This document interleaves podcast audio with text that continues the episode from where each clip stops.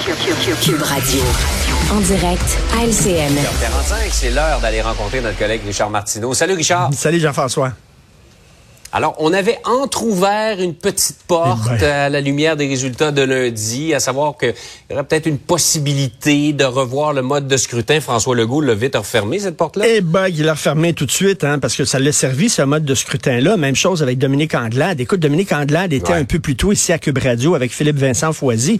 Il lui a demandé, est-ce que vous allez reconnaître Québec solidaire et euh, le Parti québécois? Elle voulait pas répondre. C'est pas à nous de faire ça, c'est au gouvernement. Non, non, mais est-ce que vous allez, vous, en tant qu'opposition officielle, les Ouais. Elle veut rien savoir. Écoute, euh, eux, eux autres, là, tu sais, quand ils étaient à l'extérieur, puis ils se gelaient les bijoux de famille, puis ils regardaient les gens à l'intérieur au show, ils disaient, c'est épouvantable, quelle gang d'égoïstes, ça n'a pas de bon sens. Maintenant que c'est eux autres qui sont en dedans, la première chose qu'ils ont fait, c'est de barrer la porte pour que personne rentre. eux autres sont en dedans, là. Écoute, et là, François Legault qui dit, il y a seulement les intellectuels qui euh, s'intéressent à ça. Écoute, t'as pas besoin de lire L'être et le néant de Jean-Paul Sartre, la critique de la raison pure d'Emmanuel Kant, ou d'avoir vu tous les épisodes de L'île de l'amour, tu comprends? Pour... non, non, mais... On est à un niveau différent euh, intellectuel, là, quand même. On met ça en haut comme ça, là. Alors, pour savoir que ça n'a pas de maudit bon sens, que l'opposition officielle, par exemple, c'est un parti marginal qui ne représente que les gens de l'ouest de la ville de Montréal, qui n'intéresse que 7% des francophones et qui est maintenant opposition officielle.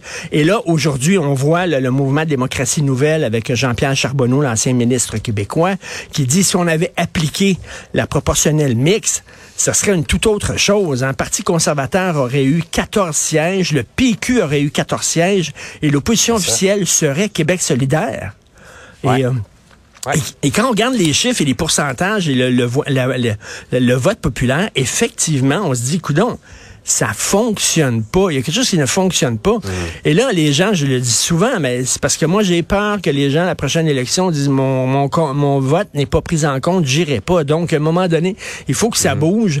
Euh, Peut-être que justement, si à un moment donné, il y a tellement une masse de gens qui vont pas voter, ça va forcer le gouvernement à bouger. Mais malheureusement, euh, François Legault, c'est une fin de non-recevoir. Par ailleurs, les résultats de lundi, Richard, nous, nous montrent, mettent en lumière ce fossé entre Montréal et le reste du Québec. D'abord, on vient de parler de la situation du Parti libéral qui est très fort dans l'ouest de Montréal et essentiellement dans la région de Montréal. Mais euh, de, à l'autre- de l'autre côté, euh, Mais la CAQ n'est pas capable de rentrer à Montréal. Ben écoute, tu regardes la, la, la carte là, euh, tu sais, euh, dans, dans la région, ils ont voté, euh, ils ont voté CAC, ils ont voté les îles de la Madeleine, Matane, ils ont voté PQ. euh, dans la région de Québec, ils ont voté, beaucoup de gens ont voté aussi Parti conservateur. Ici à Montréal, on voit les libéraux, Ben, les libéraux qui votent à Montréal, ou alors la République indépendante du plateau, c'est Québec solidaire qui vote, et, et- et c'est tout. Et, moi, ça me fait penser, écoute, j'avais vu une caricature il y a plusieurs années dans un, dans un magazine, quand je regarde Montréal et les régions, la caricature montrait un défilé militaire. Tu avais 10 000 soldats qui marchaient au pas. Il y avait tous la jambe droite à terre, puis la jambe gauche dans les airs. Il y a un soldat qui avait la jambe gauche à terre, puis la jambe droite des airs, puis il disait, il y aurait que moi qui ai le bon pas. Tout le monde se trompe. Et ça, c'est Montréal. Quand j'étais Ouais. rédacteur en chef du journal Voir, le journal branché à Montréal, nous autres, on, on était tellement cool.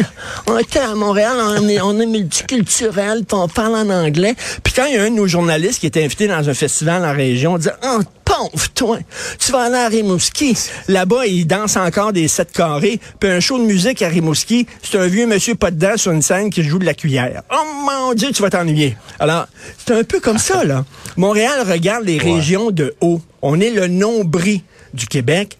Et là, les régions disent, effectivement, vous êtes une cavité dans le bas du corps, mais un petit peu plus bas par en arrière. Vous n'êtes pas vraiment le nombril, là, tu sais. Les gens des régions nous regardent en disant, je m'excuse, là, il y a, il y a vraiment une division entre Québec et les régions.